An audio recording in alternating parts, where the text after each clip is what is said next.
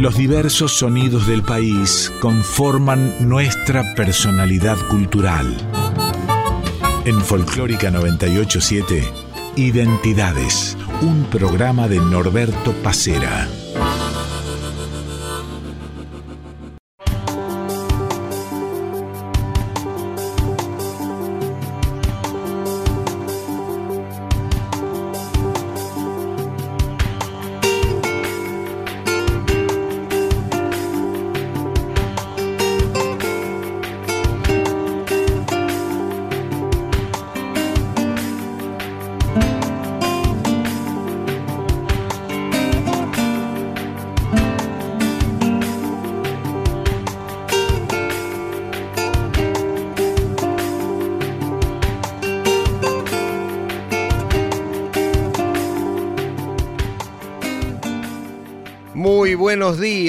El gusto de cada domingo de reencontrarnos aquí en Radio Nacional Folclórica entre las 8 y las 9 de la mañana en esto que es Identidades.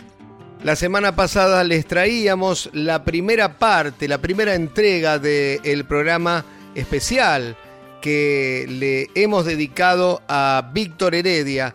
Esa primera parte en la que Víctor hacía referencia más que nada a sus comienzos, a sus primeros éxitos, a aquel cosquín del año 1967 y también el de su consagración en el 69.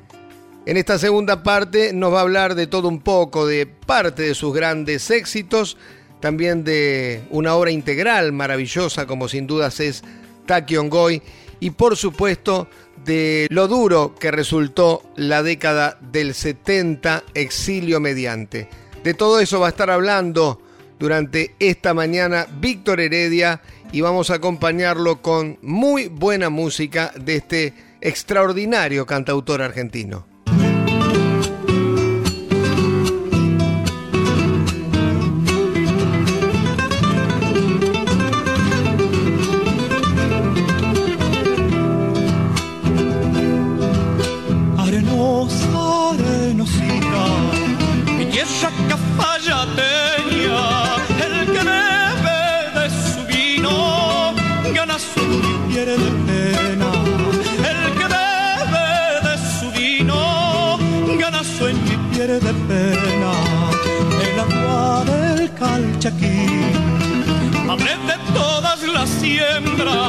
Cuando uno se va y no vuelve, canta llorando y lo sueña.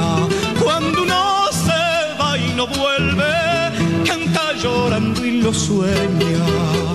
Arena, arenita, arena guarda mi huella para que en las vendimias mi vida yo vuelva a verla. Para yo vuelva a verla.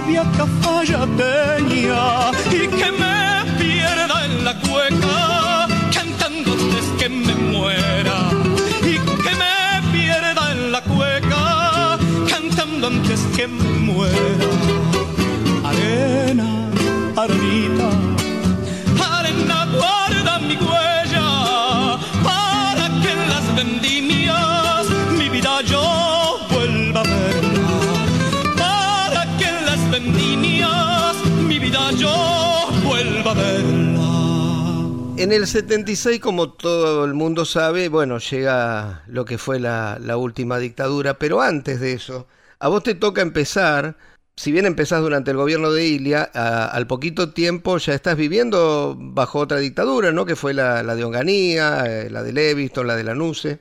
Sin embargo, vos acabas de nombrar a, a, grandes figuras de, tu, de ese tiempo y de tu tiempo, que también tenían una mirada parecida desde lo político a la tuya, y da la sensación por lo menos que sí podían trabajar, ¿era así? Era muy difícil, vos sabés, sobre todo para quienes tenían una opinión y la expresaban a través de sus canciones. Siempre había una suerte de censura sobre determinadas canciones y sobre determinada obra que al correr del tiempo y ya con la aparición de López Rey a la AAA en el 75 recrudeció, se profundizó y definitivamente sí ya con la aparición de las listas eh, negras, de la censura de la dictadura militar, bueno, se terminó por aclarar quiénes éramos los perseguidos y quienes tuvimos lamentablemente también que asumir el exilio. ¿no? ¿Cómo fue esa etapa, Víctor? Fue muy dura, muy difícil, ningún exilio, nada, es, es feliz. Uno al principio siente, yo siempre cuento esto, ¿no? que uno al principio siente el alivio, porque siente que cuando el avión despega eh, se está escapando de la muerte, ¿no? Pero entró esa otra muerte, ¿no? Que es la de la soledad, la de la lejanía, la de la nostalgia y también la de la inquietud, porque aquí quedaban familiares, amigos. De hecho, yo ya habíamos sufrido en nuestra familia la desaparición de mi hermana María Cristina y de, mi cuñado y, en, y penitas esa desaparición, la muerte de mi padre también, que le provocó esa profunda tristeza y, el shock, ¿no? De, saber que su hija había sido secuestrada. Es decir, todo eso te pasa durante el exilio, así que ningún exilio, digo yo, es feliz, bajo ningún punto de vista. Se, se produce mucho dolor.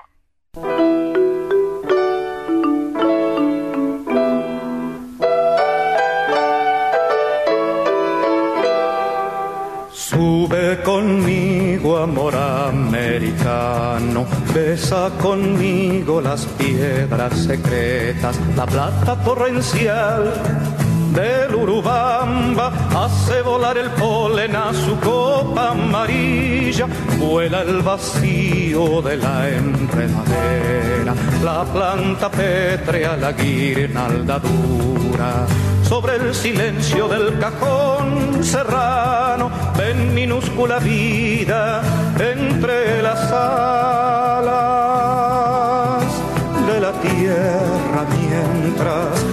cristal y frío, aire golpeado, apartando esmeraldas combatidas o agua salvaje, bajas de la nieve.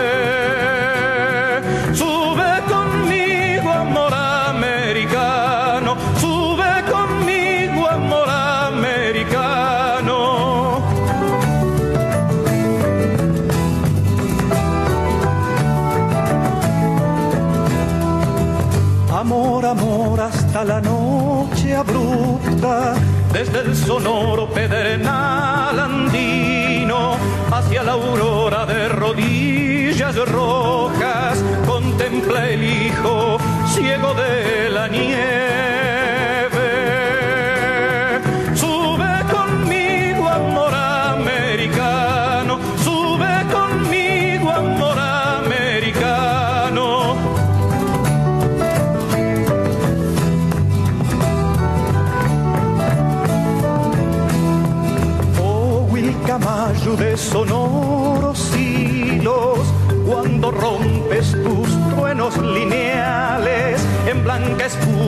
Como herida nieve, cuando tu vendaval acantilado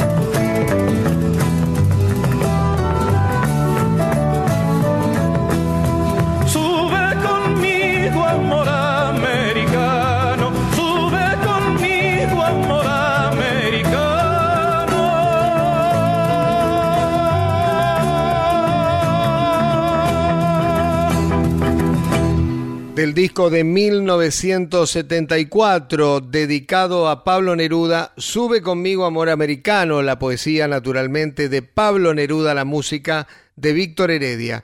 En el comienzo de Castilla y Leguizamón, La Arenosa.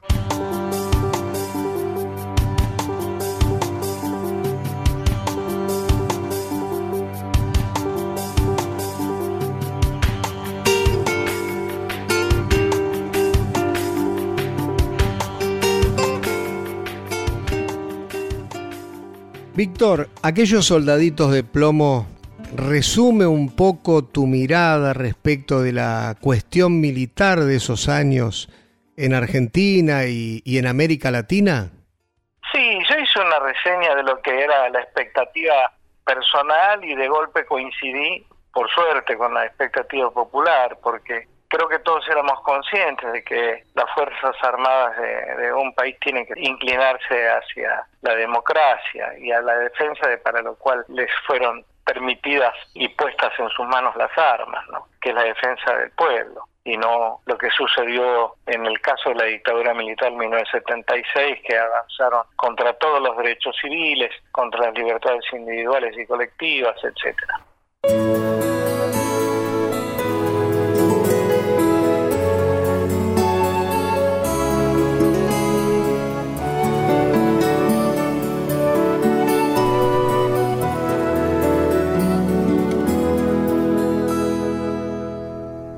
De pequeño yo tenía un marcado sentimiento armamentista. Tanques de lata, de cromo y níquel y unos graciosos reservistas de plomo a mano pintados con morriones colorados que eran toda una delicia para mi mente infantil.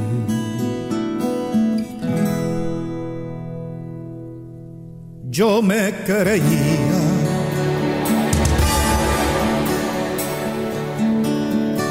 como creía en el honor del paso del batallón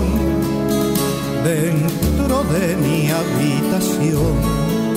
Era todo un general dirigiendo la batalla y el humo de la metralla acunaba mi pasión por los gloriosos soldados que sable en mano avanzaban sobre aquel cruel invasor que atacaba mi nación. Sangre de entonces, sangre vertida, toda mi niñez vencida por el tiempo que pasó de las banderas, solo girones de los morriones empenachados, solo un revuelo desmadejado de dolor.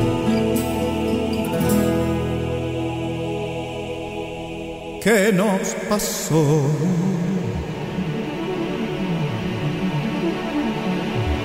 ¿Cómo ha pasado? Que traidor nos ha robado la ilusión del corazón.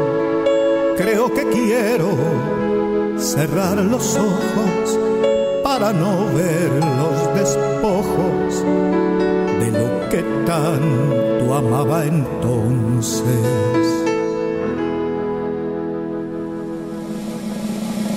Que vuelva bruñido el bronce se limpien las banderas.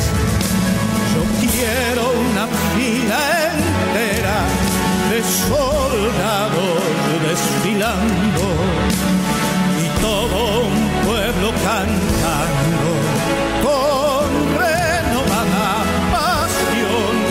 Quiero de nuevo el honor, aunque no existan victorias.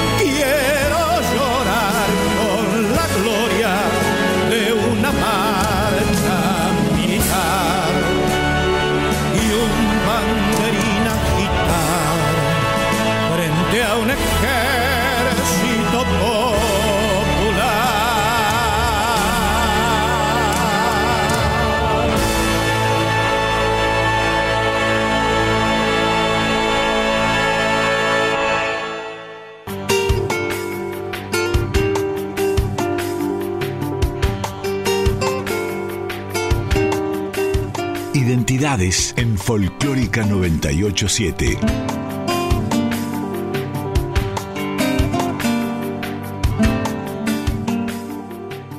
Avanzando un poquito en el tiempo, vamos llegando al momento en que retorna la democracia en nuestro país. Me imagino que más allá de la cuestión política, de a quien uno pudo haber votado o no, debe haber sido un tiempo de esperanza cuando, cuando llega Alfonsín al poder. Ninguna duda, el advenimiento de la democracia en el 83 nos dio la posibilidad a muchísimos artistas que estábamos silenciados de volver a, a los escenarios y de reencontrarnos con la gente. Yo no me voy a olvidar nunca, incluso antes del 83, en el 82 hice una presentación en el Estadio Obras Sanitarias en el marco de un festival colectivo que se hizo y el, amor, el cariño, el afecto de la gente, bueno, me dieron la pauta de que todavía podía seguir intentando ser artista. Fue muy hermoso eso.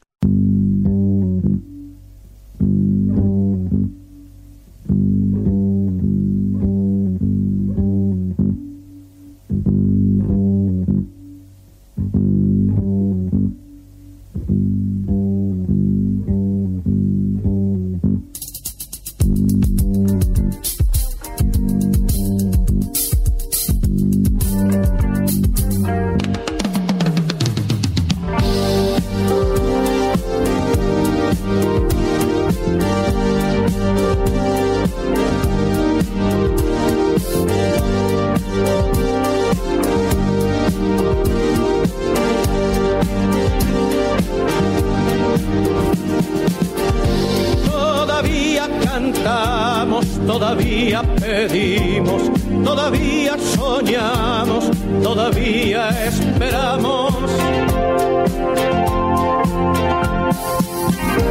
A pesar de los golpes que haces tú en nuestras vidas, el ingenio de los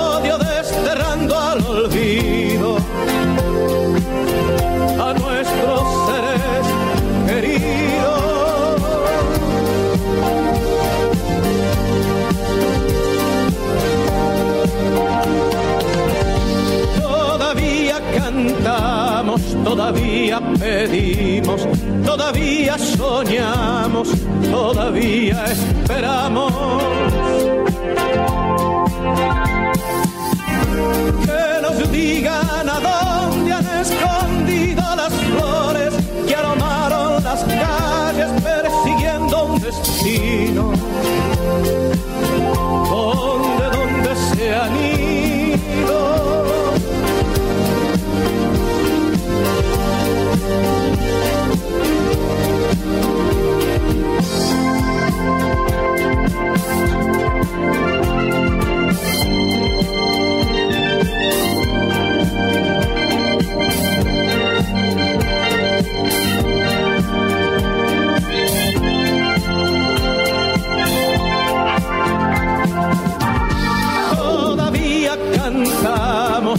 todavía pedimos, todavía soñamos, todavía esperamos. Que nos den la esperanza de saber que es posible que el jardín se ilumine con las risas y el canto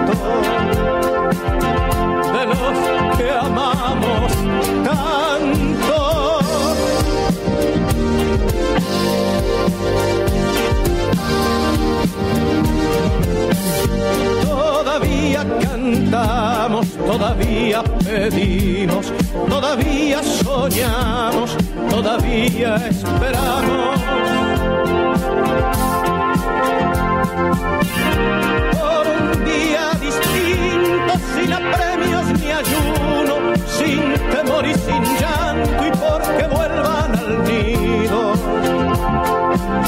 Nuestros seres queridos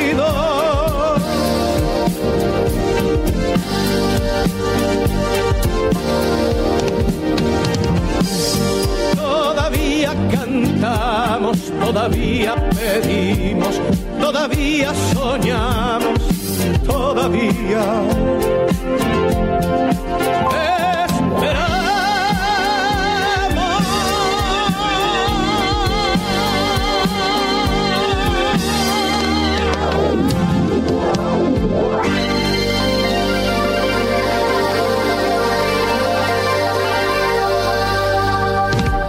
Dos temas de 1983. Primero fue Aquellos soldaditos de plomo, recién uno de los grandes éxitos de Víctor Heredia.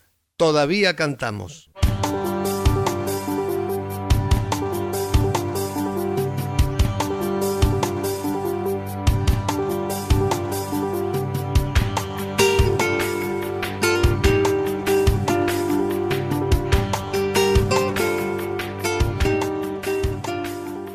En esos años de la vuelta de la democracia, en el 86 creo que fue, se produce una de, tus obras más importantes, una obra conceptual como fue Taki Ongoy. Vos ya tenías la idea de una obra semejante. ¿Cómo llegás a hacer ese trabajo ¿no? que fue tan, tan importante en ese tiempo? Me venía rondando en la cabeza porque de golpe me di cuenta, sobre todo durante la universidad, que todo lo que decían los libros no coincidía con lo que yo como artista estaba viendo alrededor Yo ya había tenido oportunidad en el 72 de viajar a, Perú, la maravilla del Cusco y de otras civilizaciones que me invitaron a conocer en, en, el Perú, de verdad que me sobrecogieron. Y no tenía nada que ver con aquello que me contaban, ¿no? De los pueblos originarios. Lo mismo me pasó cuando tuve oportunidad en el 75 de visitar Chichen Itza, En México. realmente no coincidía. Así que empecé a leer y a estudiar otras opiniones. Y de golpe me encontré con los vencidos de Nathan Bastel y ahí entendí exactamente qué es lo que había sucedido y cuál era la intención de quienes nos educaban eh, de la manera que nos educaban rindiéndole homenaje y pleitesía a una conquista que fue realmente cruenta, salvaje, despiadada. Así que eso empezó a dar vueltas en mi cabeza y de golpe empecé a preguntar cómo podía escribir seriamente una obra de esta naturaleza. Me conecté primero con Inés Donaldi, presidenta en aquella época del Instituto de Arqueología de La Rioja. Ella me indicó al doctor Alberto Reyes González, miembro de la organización Guggenheim y para mí uno de los arqueólogos más importantes de este país y del continente. Bueno, con él eh, trabajé muchísimo, me hizo estudiar y yo le preguntaba, doctor, ¿por qué tengo que estudiar como si fuera un, alumno? Me dice, sencillamente porque cuando usted presente esta obra, le van a caer encima, le van a pegar por todos lados y va a tener que tener que contestar y va a tener que contestar catedráticamente como corresponde. Así que estudie, mi hijo. así que bueno, así nació Taki Ongoy. ¿Y fue así, Víctor? ¿Te cayeron encima después para preguntar desde dónde decías lo que decías? Sí, sí, fue así. Me, me prometieron la iglesia, en ese momento el era obispo de Loma de Zamora, Monseñor Collino, me, me prometió la, la excomunión. Los medios eh, hegemónicos me atacaron muy duramente. El país de España me dedicó varias editoriales denostando el, el trabajo. Pero bueno, el tiempo demostró este, lo que lo que iba a demostrar la verdad, ¿no? que la obra es una verdad enorme, grande, gigantesca e inocultable. El dolor de los pueblos originarios está, está allí presente y hoy todavía eh, sigue siendo para ellos ¿no? una obra esencial porque los representa y a mí me pone muy, muy orgulloso de haber colaborado y contribuido a alertar a quienes tengan intención de ver una historia desde el lado que corresponde sobre esto, los verdaderos sucesos de la conquista española en el territorio de América.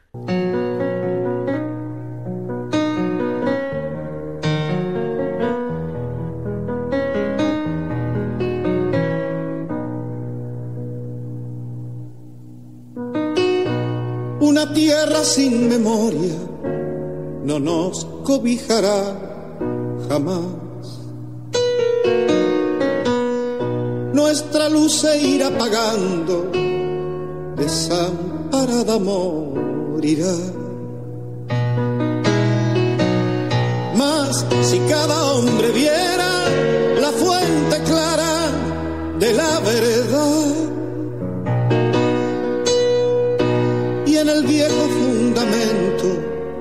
su pensamiento dejará andar. Yo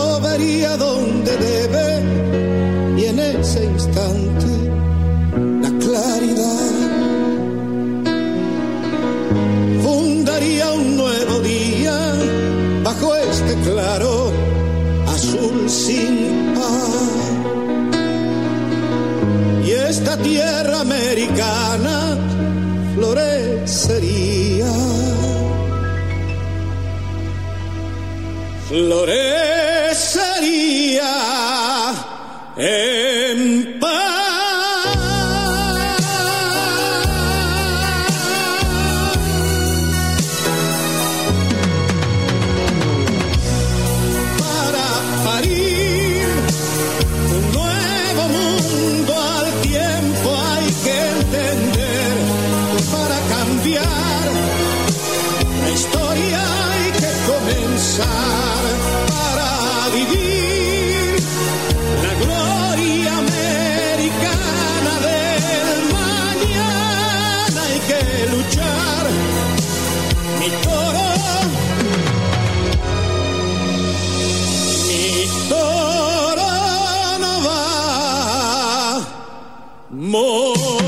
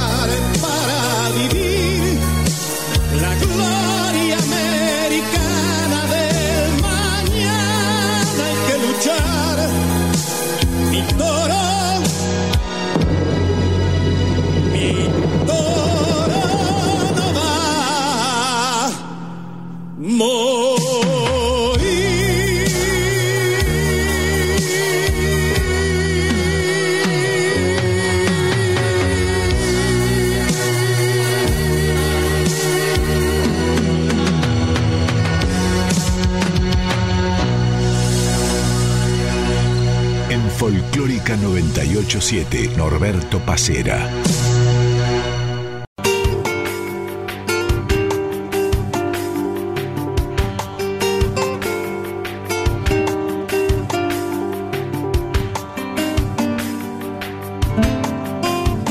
En Folclórica 987, Identidades con Norberto Pacera.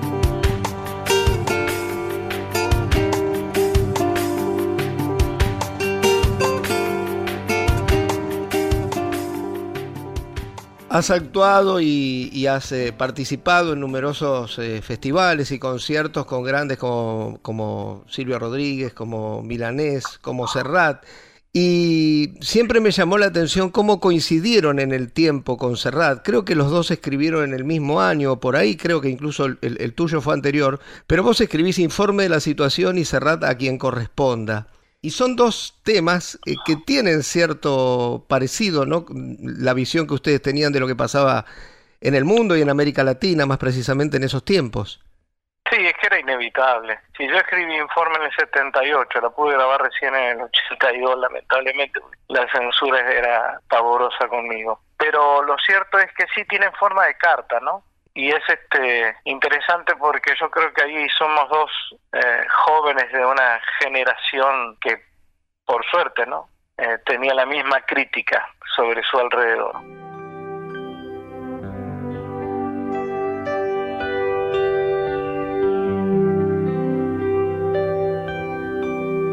Un servidor Juan Manuel Serrat casado mayor de edad, vecino de Camporudón, Girona. Hijo de ángeles y de José, de profesión cantautor natural de Barcelona, según en el registro civil.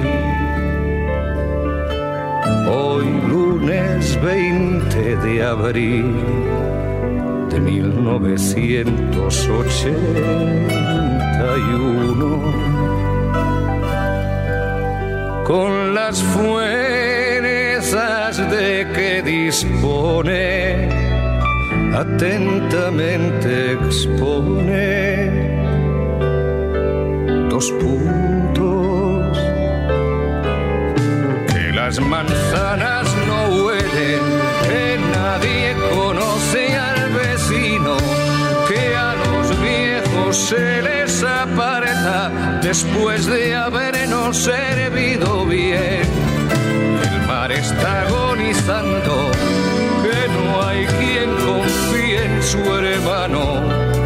la tierra cayó en manos de unos locos con carne.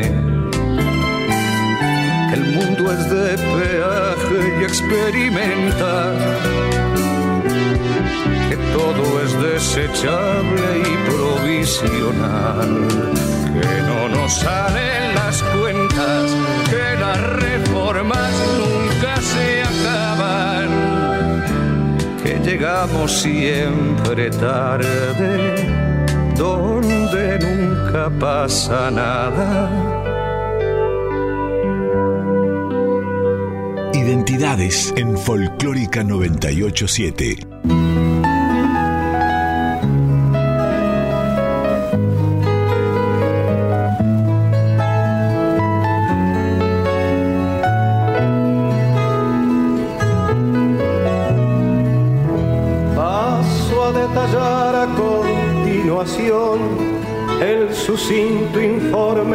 Usted demandó. Duele a mi persona tener que expresar que aquí no ha quedado casi nada en pie.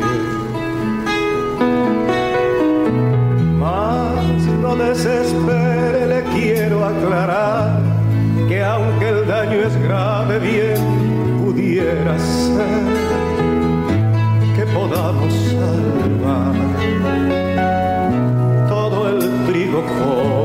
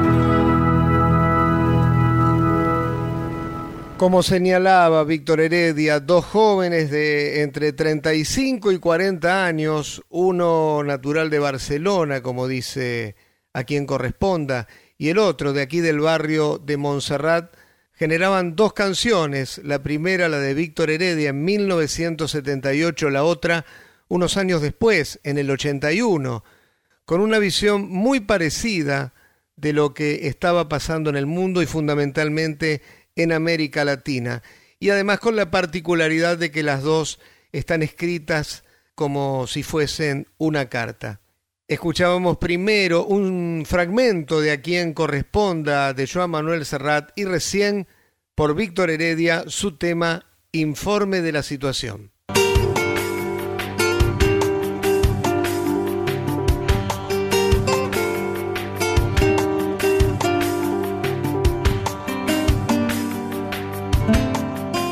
De 8 a 9 estás escuchando Identidades con Norberto Pacera en Folclórica 987.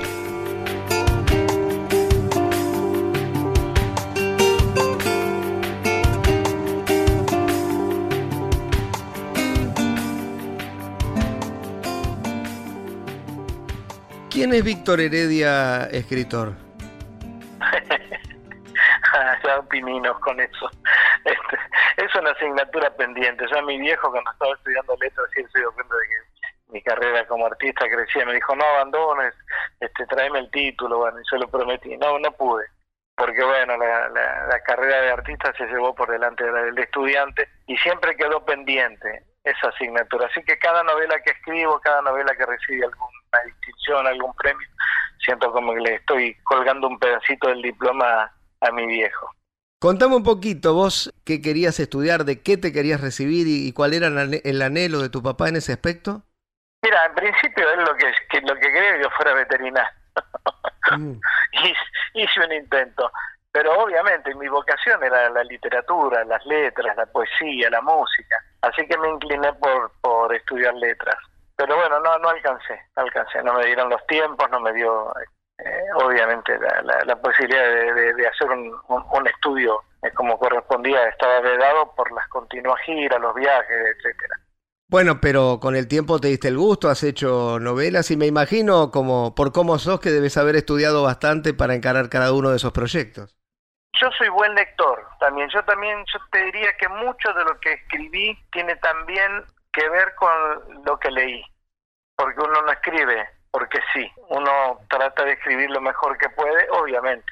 Hay que tener una herramienta literaria como para poder hacerlo adecuadamente. Pero quizá tenga más que ver antes que el estudio lo que leí. Y yo desde muy chico, ya desde la secundaria, participé de muchos grupos eh, literarios, que nos proponíamos, por ejemplo, leer un libro cada semana y nos juntábamos un jueves a la noche a cenar en la casa de alguno de, de, nosotros y a comentar ese libro, el libro que cada uno había leído. Fue realmente una etapa maravillosa que me dio y me nutrió y me enriqueció. Víctor, te hago las dos últimas. La primera tiene que ver con Víctor Heredia hoy, pandemia al margen, naturalmente, en qué andás, qué proyectos, qué ideas. Eh, sos una persona que, que no se detiene. Contanos un poquito. Yo tenía un proyecto justo antes de la pandemia, eh, sugerido por mi compañera, por Marisa, mi mujer, que era la de rescatar algunas canciones de amor viejas y remozarlas y hacer un espectáculo que se llamara Solo de Amor.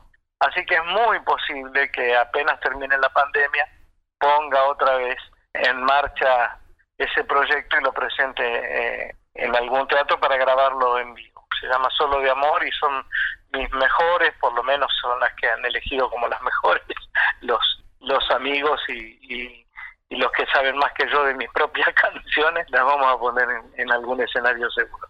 ¿Y si tuvieras que elegir las voz? Mira, en algunos momentos coincido, pero vos sabés que uno siempre, como autor y como compositor, no sé por qué, pero yo eh, elijo las que han tenido menos éxito, porque son las que siento que están en un lugar inmerecido, tendrían que haber estado, haber sido mejor escuchadas. Entonces uno se inclina por eso, ¿no? Como Eh, por pero- ejemplo, Y mira, por ejemplo, Hablamos de Primavera, este, es una, una canción bellísima, ¿no? Qué hermosa estás allí.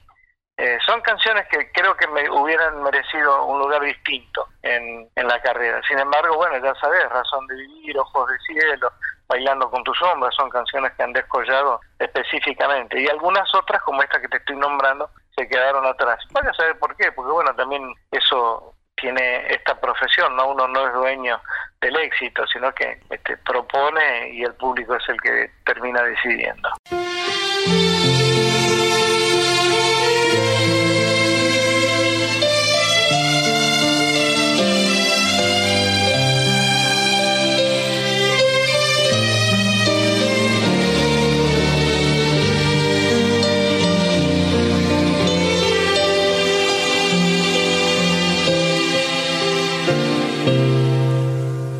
No me dejes morir donde no debo, que no quiero dejar de ver el cielo, este suave celeste que vigila desde siempre mis más hermosos días.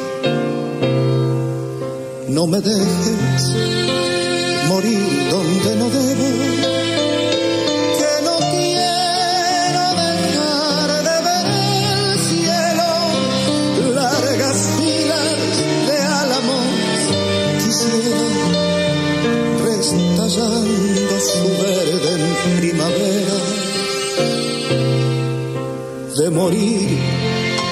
quiero amar antes contigo, aferrado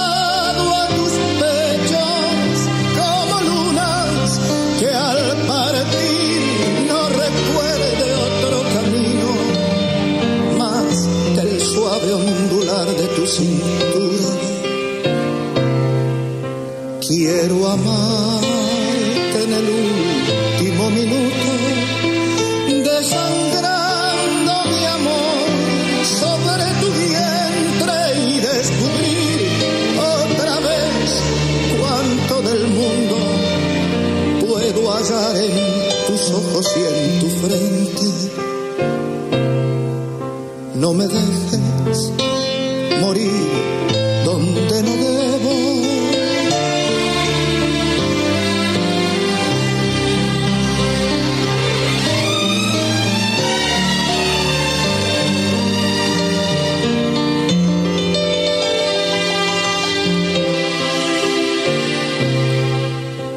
de morir. Quiero amar antes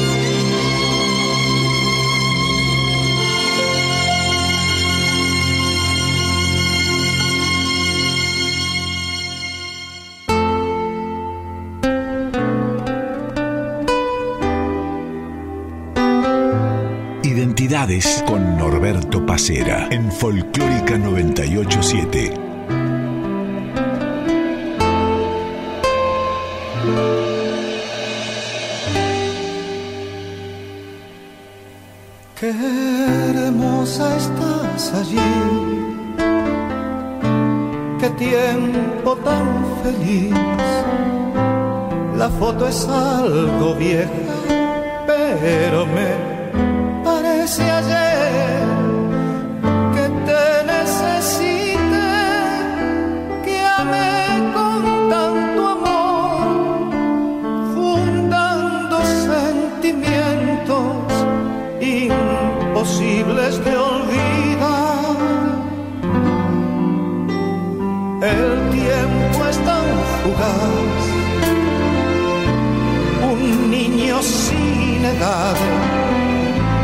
nos hace un guiño y vamos a un rincón para llorar.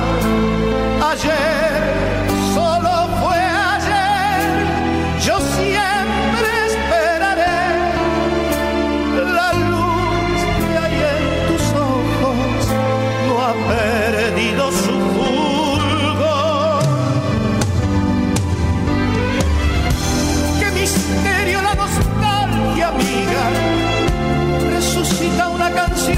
perdida, nos acuna y nos devuelve un sueño. Es la magia de la vida que nostálgica vuelve a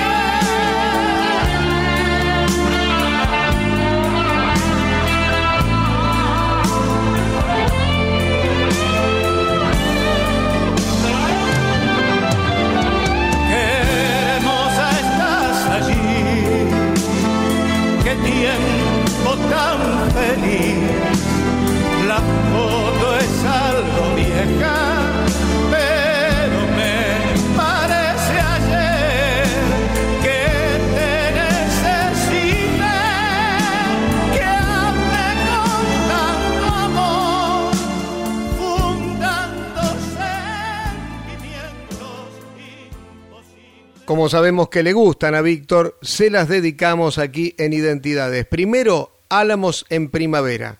Recién, qué hermosa estás allí.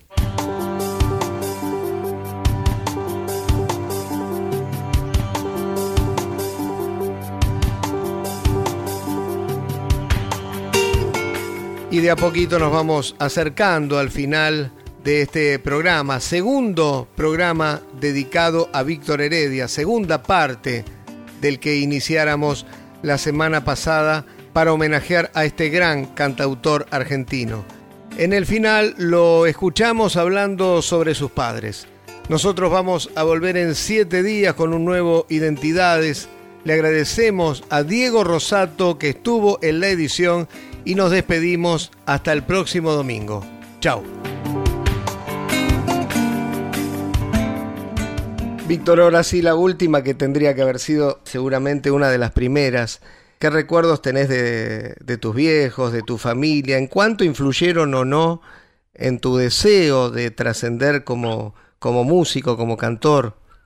Tengo un recuerdo amoroso de ellos, sencillamente porque me apoyaron, me apuntalaron, me dieron la posibilidad de ser quien soy, sin ninguna duda tanto mi madre como, como mi padre eh, fueron en ese sentido esenciales, incluso en los errores, en las equivocaciones, en estos consejos que suelen que solemos darle los padres a los hijos que son erróneos, que son equivocados, pero que impulsan, que proyectan, que hacen que de golpe uno se oponga y en ese oponerse salga lo mejor que uno tiene, para demostrar que eh, a uno le asiste la razón eso suele pasar también, así que les, agradezco todo. Lo bueno, la oposición y el apoyo, todo.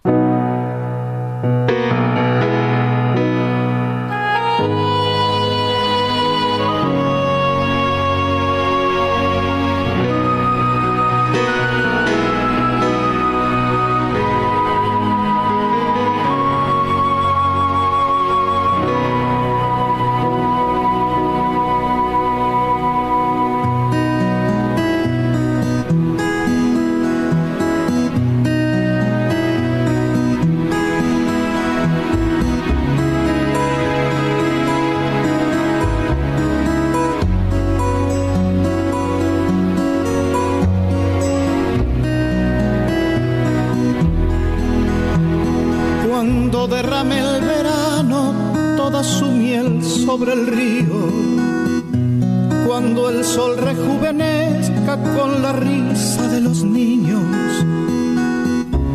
y el amor juegue sus juegos como el viento entre los pinos y el campo encienda sus verdes y el mar suelte sus navíos cuando la flor del cerezo haya caído.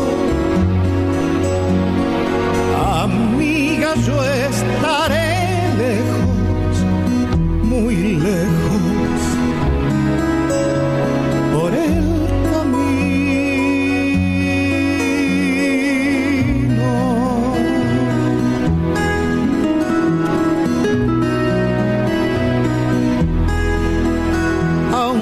llores lo que llores sobre este corazón mío, aunque convierta mis manos en cuna de tus suspiros, aunque se queden tus ojos tras de mi huella prendidos y yo camine en lo llano